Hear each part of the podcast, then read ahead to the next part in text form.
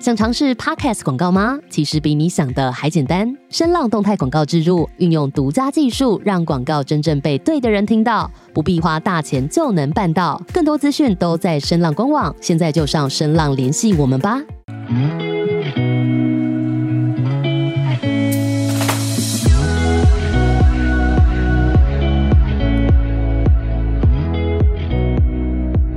大家好，欢迎来到 Annie 的爱情急诊室，我是 Annie，你的爱情诊疗师。在这里，我们会解答大家在感情上遇到的疑难杂症，也会邀请听众朋友来节目上分享亲身经历的感情故事。喜欢我们的话，欢迎到 Apple Podcast、Spotify 给我们五星评价，大家的回馈对我们来说都很重要哦。那最近我们的 Line 社群也开始有一些社群限定的活动，像是读书会啊，或者是一些感情成长课程等等的。那未来或许也有一些实体的活动，那欢迎大家。加入。那今天呢，是我们一周年的，哎，可能是一周年的那一天哦，会不会？哎，没有，没有，没有，一周年的那一周吗？十八、十九、二十二一，对对对，一周年的那一周，那我们就是有举办一个爱情成长课程。那刚好呢，今天呃，现在。你们听到这一集的时刻，就是这一集上架的时间，应该会是我们第二周就是安东尼主讲的课程，就是在教呃恋爱模型啊，你怎么样寻找自己的恋爱模型。那刚好今天就很荣幸邀请到安东尼来节目上跟我们聊聊，就是好，你们大家都会知道主题是什么。那我们一开始先请他发表一下他的课前感言。请问，呃，你现在准备要上课了，第一次面对这么多人，你有什么想法？我觉得很棒。什么意思？帮在哪里？就是我觉得这个内容是十分的充实啊，然后希望可以带给大家有一个全新的对爱情全新的看法。这样，我觉得你说这段话超不像你的，我感觉恶心到很想吐。好啦，爽啦，耶！我们在那个什么哦，刚刚要准备录音之前，因为我真的太累了，所以我就就是小睡了一下。那呃，在我小睡的期间，发生了一件事情，那我们就让安东尼来跟大家说。其实也没发生什么事情，我就听到你说话，你就说什么又有人提问了。对我居然在睡梦的时候说又有人提问了，就是因为我前几集应该有讲吧，就是每一次只要我一开一个可以打字的地方，就不管是呃匿名提问上也好，或者是任何任何形式的表单哦，或者是 Line 的匿名社群，或者是好，就是我刚的做梦内容，就因为我们最近也配了一个就是洗发精的套组，然后我就梦到说，就是他他是要就是填表单，然后一起团购才会有就是折价的价钱，然后我就。梦到说在那个你写地址啊或者是什么的那种空位，有人问说：“哦，哎你你好，我最近有一个感情问题，要这样这样讲。”然后我在睡觉的时候就说：“怎么又有人提问了？怎么会这样？” 好了，那我们回归今天要讲的主题，就是今天为什么会跟安东尼一起录，就是因为我们之前不是写了一个就是 Netflix 十八禁的文章，然后其中就有讲到一部日剧叫做《金鱼期》，那它其实就是，哎，你觉得有到很色吗？我觉得它有有漏点，你可以不要这么那个吗？那个以下防雷，点点点点点，有漏点。色不色吗？色不色看个人吧，反正就是有露点这样子。好，所以我们今天就是想要来跟大家聊聊，就是《金鱼期》这一部影片。那如果有到会有雷的部分，我们会提前先讲。但其实主要我们比较想是去分析它里面的一些价值观的想法。那我们可不可以先请安东尼帮我们介绍一下《金鱼期》这一部片？《金鱼期》它就是有七个。七个媳妇吗？你你他妈是古人是不是？什么媳妇？媳妇儿？太太太太太七七位太太还是六位太太还是五位太太？反正就是好几位太太。嗯，他们的出轨故事，那就是环绕在一栋很神奇的大楼里面，然后那栋大楼里面的。太太都会出轨，什么意思？这是大楼本身的问题，是不是？那这应该是那个算命的，算命相关的。好，我觉得我不看好你来介绍这一部，我来说，就是它有一栋很高很高的高楼大厦，然后呢，它那个里面是身份的象征，就好像什么十五楼以上才是才是代表你很有钱，就他们会有那种什么十五楼以上的聚会什么的，然后每一层楼都是住就是有一定身份地位的人，然后其中他们这个大楼里面呢还住了一个就是占卜师，然后他他主要就是在这一开始的时候就是。点出说，哎，如果你家庭或是婚姻有问题，你可以去养金鱼，然后就抛出了就是金鱼这个议题。也就是说，他说你可以去养宠物，宠物会维护家里面的关系，尤其是金鱼。所以，呃，这些这些太太们，他们都遇到了一些婚姻上面的问题。那，呃，他们的这些主题也都环绕在。金鱼上面，就比如说金鱼的生命力啊，或者是金鱼要怎么样被照顾啊，或是金鱼呃坚强的意志力啊，可能出了水之后还是会挣扎，还是会游泳等等之类的，然后就围绕在这些主题上。那刚刚就是有几个太太，不是媳妇，太太，媳妇儿，太太太太跟媳妇儿是啥的？不是媳妇是媳妇是阿六仔的说法啊？是吗？可是我看韩国韩剧都是讲媳妇儿啊。翻译，他不会这样子讲出来。他他就是不是都会有台中文配音吗？中文配音都会讲，哎，那个媳妇儿哦，真的，好吧，可能是因为那个是那个婆婆吧，比较老的那一种。我们年轻人是不会这样子说话的。好，对，反正他就是会以，我觉得他最特别的方式就是他是以一个一个太太为一个主题，对不对？嗯，就是几个太太，然后可能就几几集这样子。然后比如说像他的金鱼期，就是围绕在一个就是呃。去买金鱼，然后发生一系列故事的一个太太，这样。嗯，好，那我们是不是差不多要开始有雷了？差不多了。好，差不多了。好，那刚刚有讲到说它是围绕在金鱼上面嘛？那主要主角就是这个金鱼期，所以我觉得它最特别的地方就是它每一集都好像有一个公式的感觉，就是它会先它会头尾可能讲这个金鱼期的故事，然后因为刚刚有讲说每一集都有一个一个期嘛，像呃什么，它有它有一个诶，你诶，你印象最深刻的哪一个期？应该是金鱼期吧？那原因就是因为。它的故事的剧情比较完整一点，然后它出现时间也比较长。嗯，而且它算是就是转折比较多的，就是它有一些起承转合。因为像每一集，它就是每一集就是一个太太，所以它就那个期他结束了之后，就是就是结束，基本上不太会再去出现跟他相关的事情。嗯，对啊，就比较单纯。然后我觉得它最特别就是它这个，它这个有点像一个公式的感觉，就是呃每一集的最一开始都会带一点金鱼期那个期，然后中间会穿插就是呃那一集的期，比如说它有什么便当期，那就是金鱼期，然后便当期，然后后面可能又会再带回金鱼期，然后再把下一集的那个期引出来，就是它的这个公式还蛮固定的，就很有趣。那你觉得这样子这样子看下来，觉得这一部影集怎么样？它给你的感觉？其实我觉得公式倒是还好啊。那你比较喜欢它的哪一个部分？没有，其实其实我觉得我对我的公式跟你的公式好像不太一样。就是我的看对公式的看法。我觉得它的公式是，就是我觉得它它差它在金鱼期进去每一集的时间是不太一样吧？哦，对，不太一样。但是一定都会点到。对，它就只是点到而已。但我觉得它比较比较那个制式的公式是。他会先有一个家庭，然后看起来很美满，然后他会出现家庭问题，然后就会开始出轨，然后就有色色的画面，然后就会最后就会解决，或者是就真的出轨了，就是两种结局这样子。哦，那你觉得这一部的特色在哪里？因为我记得印象中你说你看完觉得蛮好看的，就是我觉得这些问题其实都是非常有可能会发生在现实生活中的吧。像是我觉得金鱼期他这个角色，我会把他带入到就是前阵子台湾还蛮新闻闹得还蛮大的高嘉宇的新闻，就是我觉得金鱼期其实因为他在整个整部剧里面都是一个扮演蛮可怜的角色，可是他在最后面就是他也是建立起自己的事业，所以我会把他就是有点投射成也像是有点像女强人的感觉。那我觉得高嘉宇他其实也有一点这种感觉，但是。他就是在某种程度上，就是遇到了家庭暴力的问题，然后他也是就是要想办法，尽管她是女强人，她还是会面对到这些问题，这样子。哦，我自己是觉得说，因为我本来就很少看剧，但是我还蛮喜欢它那个色调跟它的动画，就是它在最一开始都会就有点像是隔着那个水族箱去拍金鱼，然后呢就会有金鱼游来游去的那种动画，而且就我很喜欢它拍就是人物跟建筑物之间的比例，然后都会做一些就是暖暖色调的调色，会让人觉得说，就是虽然他在描述一个很。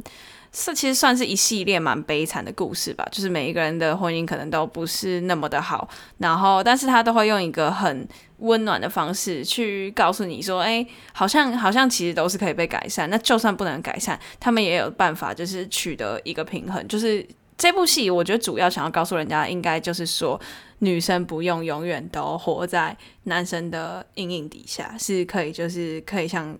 金鱼一样坚强的活着，这样。然后他，我觉得他的呃运镜跟他的色调是有达到这一点，所以我会觉得，就算可能剧情对我来说还是有一点点太慢了，但是在他看他的画面上，我会觉得还蛮舒服的这样子。我对画面还好，我比较看剧情。那你觉得剧情呢？剧情的感觉给你的感觉？剧情其实因为。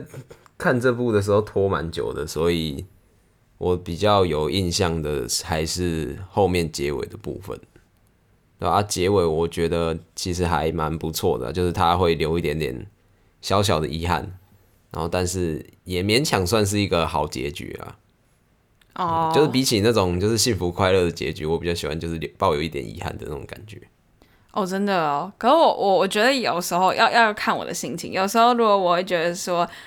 呃，不符合我想象样子，有时候我可能会有点难过。但是我觉得就是有时候意外发生的，哎，好像也蛮酷的，对。但他最后结局，你说算不好嘛？我觉得也不一定啦，就是看你怎么看这件事情。对啊，所以我说是好结局啊。对啊，那我觉得最最酷的一件事情，就我今天想要跟你讨论的，就是那个男主角就平贺嘛，就是他那个开他跟他老婆就金宇期一起开的那个理发厅，然后他们其实最后就是搞到呃婚姻。不是很好，然后最后可能要走上离婚的这一关。然后他们有去，就是应该是算是有打离婚的诉讼嘛，我不太确定那个东西在日本的法律是怎么样。但是我觉得看到那一幕，让我觉得有一点点意外，就是原来就是日本他们要打这种离婚的官司是这么麻烦。就你有记得他一直那个律师一直跟他讲说，你要确定你真的要离婚，因为你会。就是你你你一定要拿证据给对方看，才可以证明说他对你家暴。所以也就是说，呃，他对你家暴的那些影片或者是那些事实，你就必须要就是呃摊开来给大家看见。然后好像就会有一种呃自己就没有面子的感觉。然后呃，第一个我想要探讨的问题就是，你觉得付出多少代价，你可以让就是这一件丑闻呃。流出来，因为毕竟他们本来都是公众人物，就是男主角跟他原本那个老婆就是金宇期，他们两个经营发廊，然后他们是一个以夫妻形象来曝光的一对夫妻，就是他们有点像是卖他们的感情的感觉，就是哦，我们感情很好，我们的发廊很温暖，这样子，就我们两个是明星，那是我们的事业那种感觉。好，我觉得就是我想要问说，你觉得就为了你的幸福，或是为了你的清白，你敢你敢这样做吗？就如果今天你是一个名人，你敢就是把你的那些丑闻。什么的都弹出来，然后被被不仅被律师，你可能也会被社会大众看见。你觉得在这件事情上你怎么看？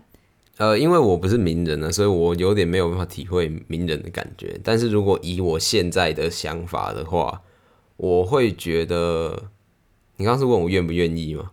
应该就是说你愿意牺牲到多大程度吧？因为像你看那个金鱼期，他那种很不雅、很不雅的影片都会被流出来。嗯，我觉得我会。就是想还是想尽办法拿回自己的清白，因为因为我也是把这件事情就是想到另外一个在台湾发生的事情，就是那个放火被拍裸照的事情。嗯，就是我觉得他处理的蛮好，就是他就是到最后反而是开自己的玩笑，然后自己去模仿他自己被拍裸照的时候的动作，然后就是他把这件事情就是看得很开，然后我反而觉得他这样子的处理方式是非常的有 EQ 的，就算大家都在。嘲笑他，然后他还是公众的人物，然后所有人都看过他的裸照，可是他还是就是觉得这没什么，就大家笑一笑就好了，这样子。嗯，其实对啊，我觉得可能那也有牵扯到可能女性或者是可能日本他们的文化比较压抑一点点，所以就可能不太敢去面对这件事情。那你刚刚说放火，其实我想到的是那个熊熊，熊熊不是在就是熊熊不是他有那个帮他男朋友的，反正就是不雅的影片有流出来嘛，然后后来他去参加那个。伯恩办的那个演唱徐乃麟，然后其实所有人的炮火都有对着熊熊，就是一定会去讲到他那个性爱影片的事情，可是他反而是去开他自己的玩笑，就是他会他会，我记得他就是。会说什么哦？什么？我就我自己就是就是说，我可以比哪一个更能够体会说什么？我影片被流出的感觉什么之类的，就是他会自己讲自己的玩笑。然后到后来，我记得那个他的那个精华影片出来的时候，就是演上精华影片出来的时候，很多人都有说，就是像熊熊这样子，就是很有智慧的人。但我觉得这可能也是跟就是。日本的文化或许有点点关系。好，那这边顺便可以预告一下，就是我最近有在筹划要录一个关于日日本恋爱的集数，然后就是我有邀请到，就是有跟呃日本女生谈恋爱的一个男生。好，这边是这边是呃就是预告这样。好，那接下来我想要跟你讨论的就是平贺的心理，就是我记得平贺就男主角他在最后面有说，就是他因为因为其实金宇期他的呃感情问题是。一开始是出自于她老公对她就是很差，态度很差，然后就都会到处外遇、到处出轨，甚至就跟社区里面的人呃有发生性关系这样子。然后可是最后他们在那个离婚的法庭上面，居然他就说我会这样子做，我会一直不断出轨，都是出自于爱，我都是测试。呃，你爱不爱我？我都是很怕你跑走，然后我这么做都是想要测试你到底爱不爱我，你到底会不会回来？那你觉得这件事情是真的可能存在吗？就是为什么你测试对方爱不爱你要用这种方式来处理？你觉得呢？呃，我自己觉得，因为我最近有在看那个有关分手挽回的一些文章，然后其实他就是有提到说，你如果在你们分手了之后，那你想要把他追回来的方式，就是你要很坦然的表现给对方看。就是对方如果说要分开，那你就说好，那你不能就是一直就是有点像是死缠烂打的感觉。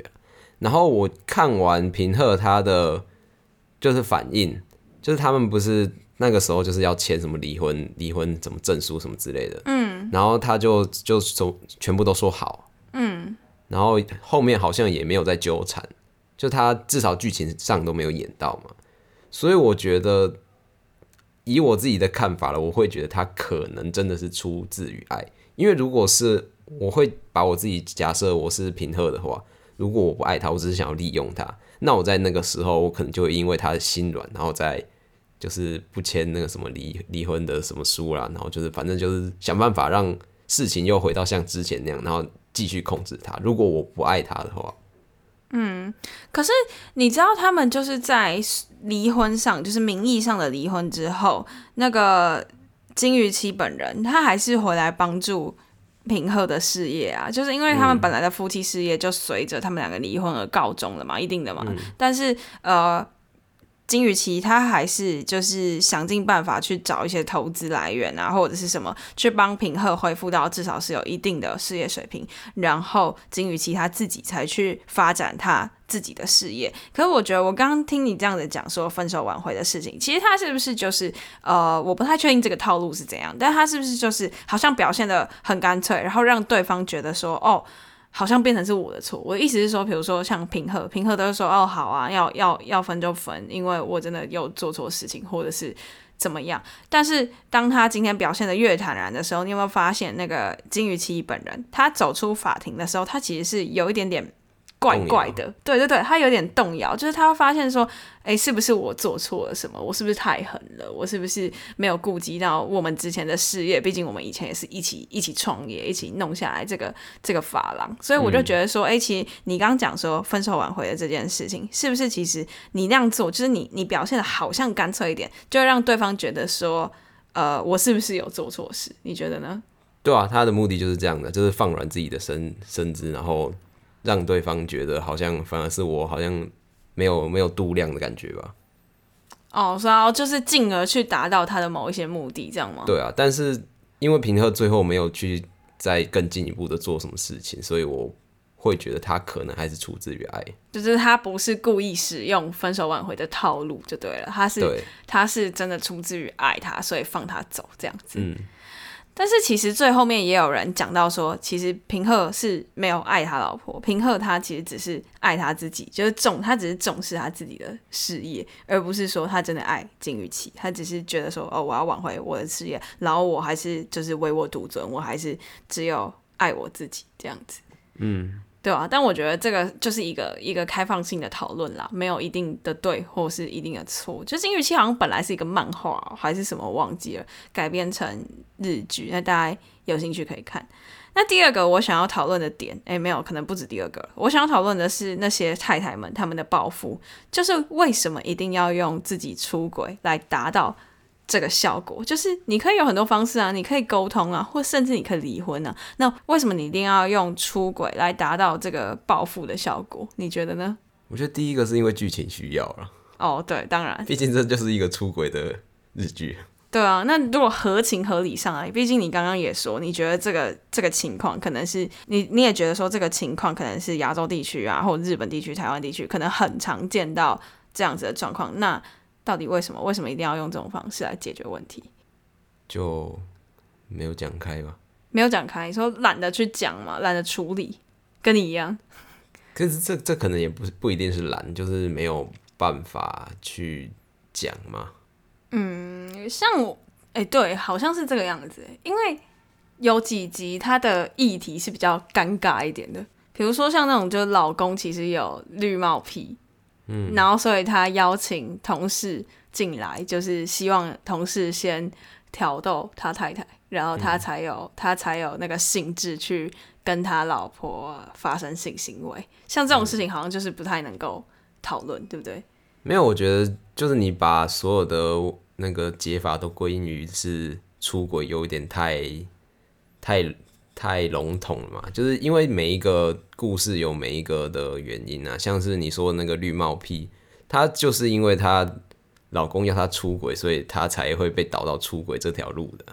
哦，这本身也不是她自己的错，并不是她故意要选出轨这个方式，而是有某些事件把他导到出轨这个这条解决到。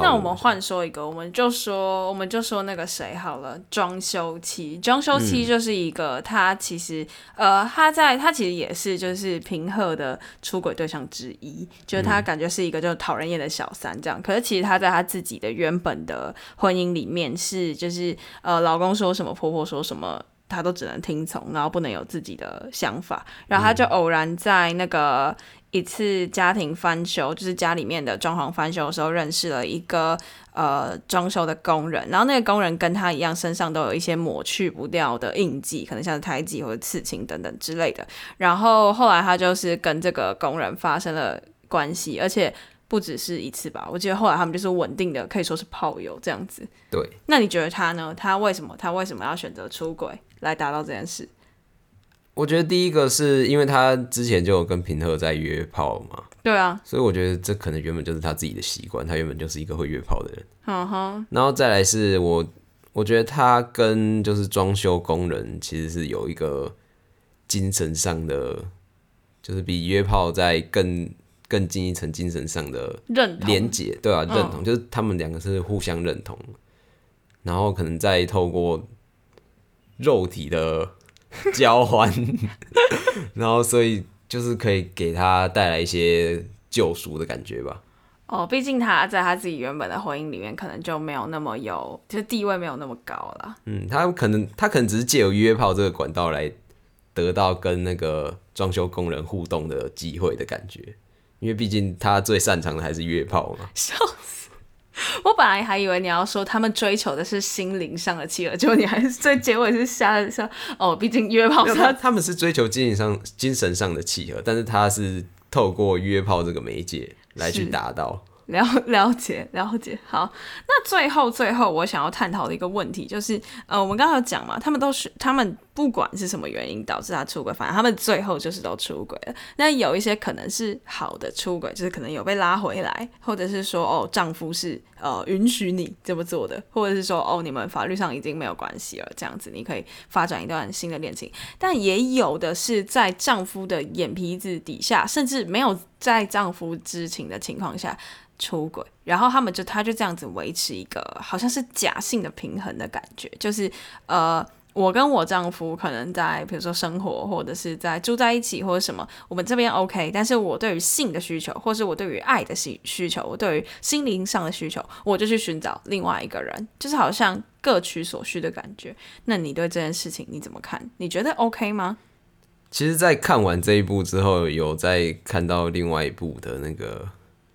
电影叫做什么？老公的那个进不来。这虽然有点扯太远了，可是我在看就是这一部的介绍的时候，我有看到一个蛮令我印象深刻的一句话，就是他他就是有说到，如果你们的关系里面没有那个肉体的关系的话，那你们就不爱了。那你们这一段还算是一段真正的恋情吗？就是这句话蛮令我。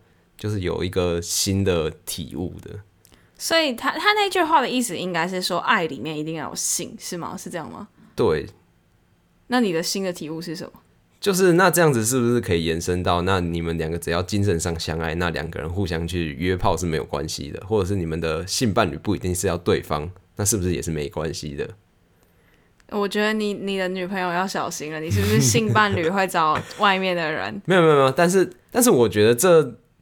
这是一个对错的问题啊，就是这样到底是不是对的，然后或是错的？那我觉得以我自己的观点，应该是没有办法接受到这么开放了。嗯哼，对。然后如果呃，如果你可以接受到这么开放，那你就去找这可以接受这么开放的人。那如果不能接受，那就去找跟你一样的人。对啊，所以如果你刚刚那个问题的话，我的回答应该是我不能接受，但是说不定有人可以接受这样子的，就是。相处模式就是一个一个就是各取所需的概念。对，其实我觉得就是这几年一直有一个词很红，就是叫做什么开放式关系还是开放性关系，我不太确定，应该是开放式关系。然后它就是有点像是说，哦，我们两个就是我们两个就是知道我们彼此相爱，可是今天你要去约炮，或者我要去约炮，都 OK 都没关系，就是我知道我们是相爱的，那我们肉体是不是一定要？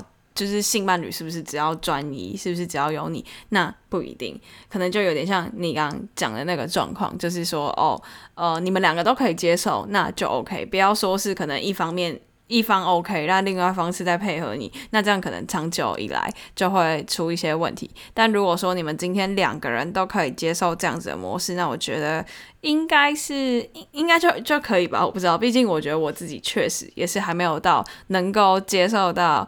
那样子的程度，这样啊？可是你觉得，哎，对，结尾就说一下，你觉得一定要有有性才有爱吗？一定要这样子吗？因为其实里面不是就有一个那个什么外包妻，对外包妻，她的那个外包的意思就是指说她把她的性爱外包了，就是她跟她老公，好像她老公就是都工作很累啊，或者是就是不想不想要做。然后，但是呃，外包妻自己很想要有小孩，所以外包妻最后就选择去找她前男友做。而且我觉得最好笑的是，就是她结尾就是不是怀孕了嘛，然后她还看着她自己的肚子说：“哦，我不知道这个小孩到底是谁的。”总之，我们最近就是看完了这一部《金鱼期》，就觉得还蛮有趣的。因为一开始我其实只是好奇，到底他所谓的就是呃十八禁到底有多禁？哎，他其实没有到十八禁吧，是十六。嗯，对，我觉得其实比我想象中的还要呃保守一点，就没有到那么夸张了。你觉得呢？我觉得。可是，与其说它是十八禁电影部，可是我觉得他在十八禁的场面都拍的还蛮唯美的感觉。哦，对对对，就是他的他的就是很艺术。对对对，他的取景跟他的就是那种分镜的方式很好看。嗯，就不会想想要把它当成 A 片在看那样。对，我觉得就是会把它当成一种艺术片在看，而且我觉得其实。呃，你不能保持着那种心态在看这部片，就是你要带着是一个有点像是。呃，去了解你可能会遇到的感情情况或者是什么的，来看这个来看这部片会比较有意思，就是不要带着那种想法来看这部片，因为它其实真的是有蛮多就是细微的感情的一些眼神啊，或者是它的剧情的一些推动。嗯，我记得我之前看到一个影评说，千万不可以跟你的另外一半一起看这部片，然后原因是说，呃，他说什么？他说因为。你的另一半会开始觉得这些出轨都是合理的，像你刚刚可能就开始已经有这些这些想法。没有，那是那是延伸阅读，那不一样。屁嘞，那就是。你就会觉得说，哦，他们都是情有可原的，所以他们出轨，你看是她老公害她出轨，她也不想，然后你就开始把这件事情合理化，是吗？没有。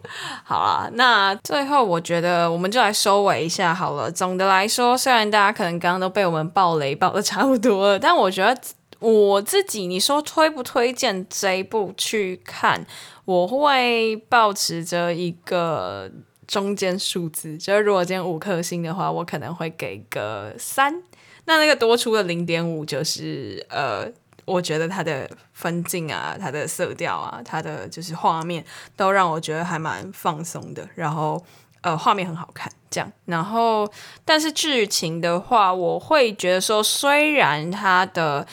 呃，它的集数很少，所以它步调很慢，你也不会觉得说在拖戏。但是对我这种就是比较忙一点，然后还有我平常看的东西，可能都是比较短篇，或者是说，呃，我看的都是。呃，短时间内的资讯量比较大的那一种剧，就像我自己很喜欢看什么警匪片啊、侦探片啊，或者什么，那些都是就是步调非常非常快的，所以对我来说，我可能还是不太习惯。但是我还是会推荐的原因是，我觉得它的就是集数不多，然后一集的时间也没有到很长，所以你不会觉得它在。拖戏也不会觉得说，哎，好像没有什么内容这样子，就是你会很舒服的去看完这一部。所以总的来说，我应该还是推荐的。对，那你可以看你自己的个人习惯来决定要不要看，或是你可以听完这集，好像其实就差不多了。抱歉，爆太雷了。那你呢？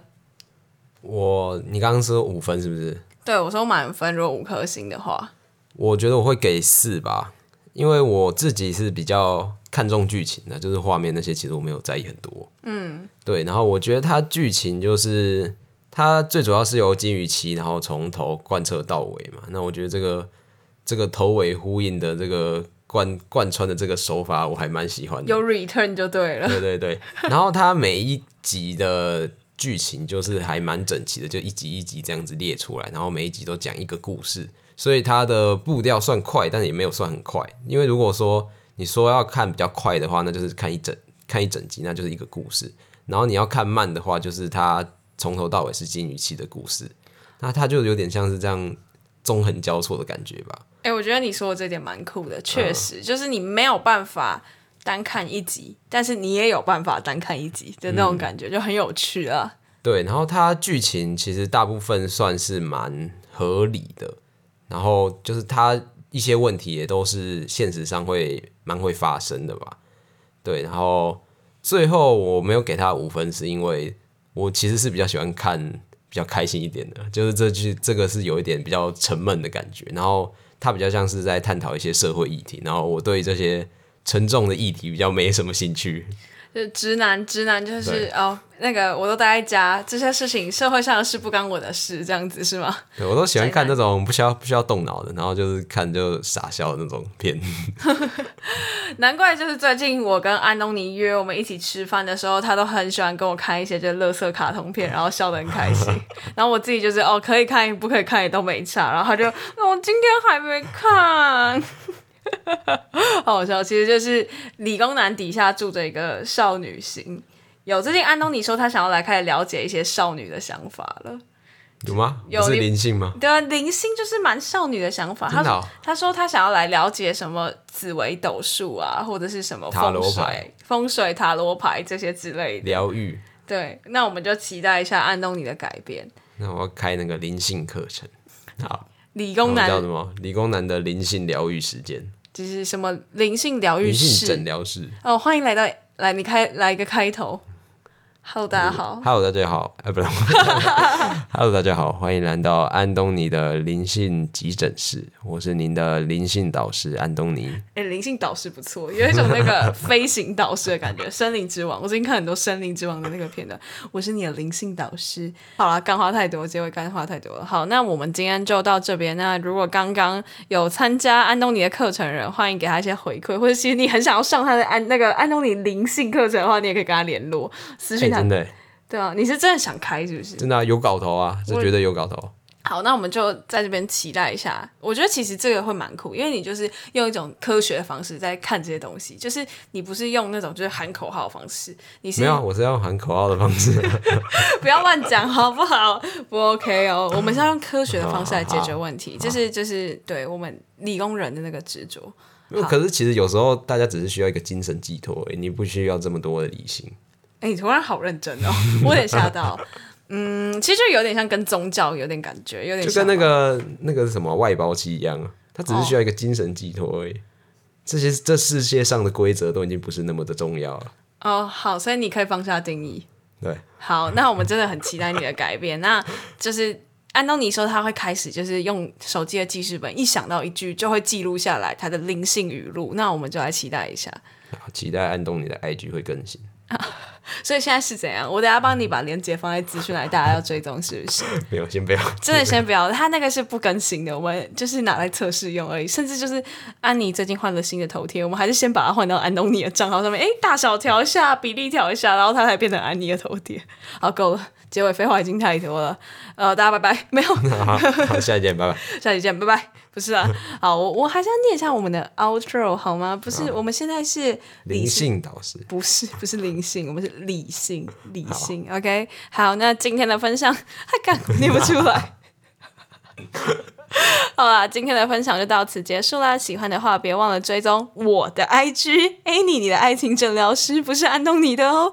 也可以点我主页的链接，更了解我们哦。最后，如果你还在为情所苦，可以加入我们的 LINE 匿名社群，写下你的问题。社群最近也会陆续举办一些社群专属的活动哦。对，我们有说嘛，就是我们社群可能达到一定的人数，比如说像最近可能是三百人之类的，我们可能以后就会呃。就是它会就像一个自动闸门一样，我们可能以后只会什么月初开放或者什么之类的，对，因为我们想要维持就是社群里面的品质，对，所以差不多快到那个上限了。好，那就这样啦，连接我都会放在下方的资讯栏和我们的 IG 主页，喜欢的话欢迎到 Apple Podcast、Spotify 给我们五星评价，也可以小额赞助我们继续创作，感谢大家的支持，我们下期见，拜拜。